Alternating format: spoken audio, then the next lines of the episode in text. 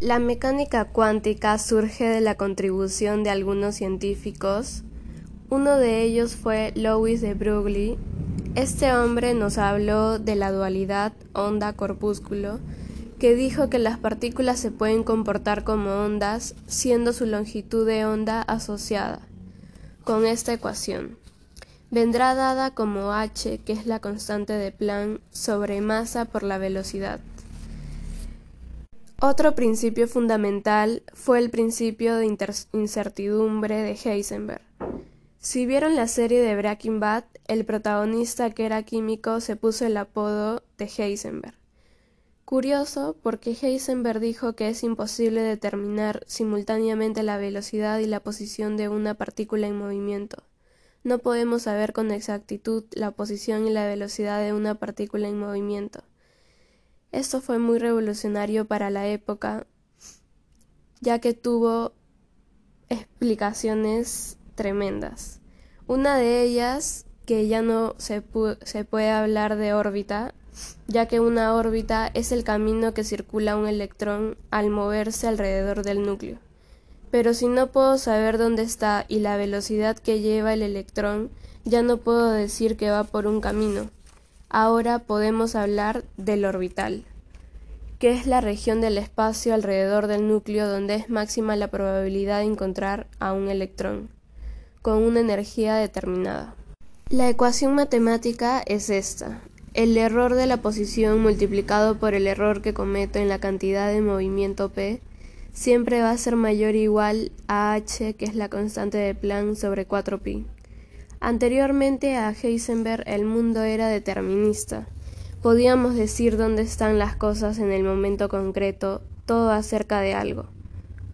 Pero cuando llega Heisenberg y me dice que no puedo saber simultáneamente la posición de un objeto, me está diciendo que no puedo calcular la velocidad y posición de un objeto. Entonces, este hombre está loco, pero es cierto. Por ejemplo, si yo tengo un electrón y quiero saber la posición en la que se encuentra, tengo que utilizar una luz, un fotón de una longitud de onda determinada. ¿Qué pasa? Que cuando yo bombardeo un electrón con luz, lo que realmente estoy lanzando son partículas, lo cual si a un electrón le lanzo un fotón para poder verlo, ese fotón va a interaccionar con la partícula y si el fotón tiene mucha energía, una longitud de onda muy pequeñita, voy a poder calcular con mucha precisión la posición donde se encuentra el electrón. Pero la velocidad ya no será la misma, ya que si tiene mucha energía, el electrón saldrá volando. Entonces es imposible eh, calcular la posición y la velocidad de un electrón. Y por último, la mecánica ondulatoria cuyos los cuatro padres principales fueron Schrödinger, Heisenberg y Dirac, en 1925 hasta 1927. Pues, ¿por qué no estudiar la onda del electrón?